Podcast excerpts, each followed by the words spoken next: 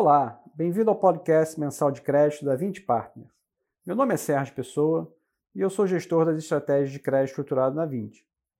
Hoje eu vou falar sobre a performance em março do 20 Crédito Estruturado Selection Advisory, que eu vou chamar de VCE, e comentar sobre as perspectivas do fundo para os próximos meses.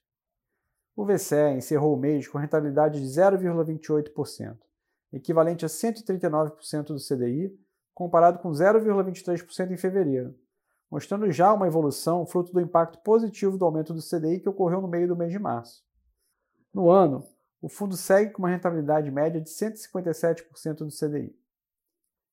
Nesse momento de aumento iminente da taxa base de juros da economia, a Selic, é importante explicarmos como o fundo está posicionado e como poderá se beneficiar desse movimento para gerar retornos cada vez mais atraentes para seus cotistas.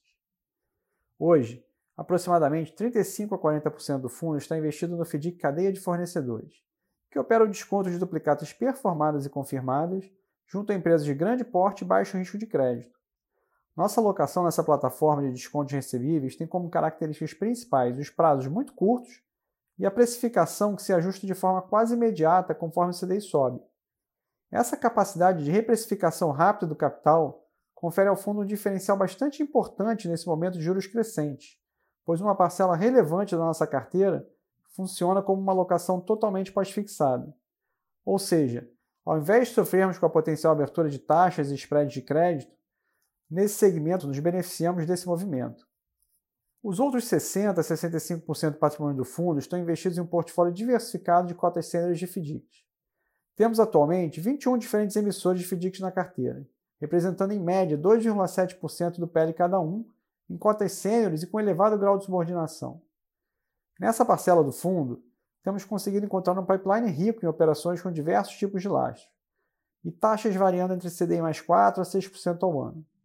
Além dos altos spreads de crédito conferirem uma boa remuneração a essa parcela da carteira, esses ativos também contribuem para reduzir de forma significativa a volatilidade do portfólio.